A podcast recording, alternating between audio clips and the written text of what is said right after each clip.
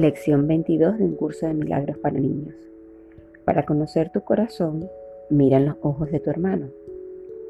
Tu hermano es un espejo de ti mismo. ¿Qué ves en él? ¿Ves rabia, miedo, tristeza?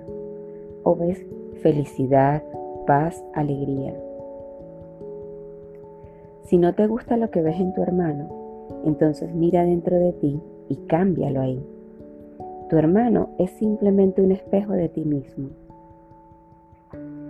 Siéntete feliz y amoroso y verás felicidad y amor reflejados en tu hermano. Ahora digamos todos en voz alta, para conocer mi corazón, debo mirar en los ojos de mi hermano.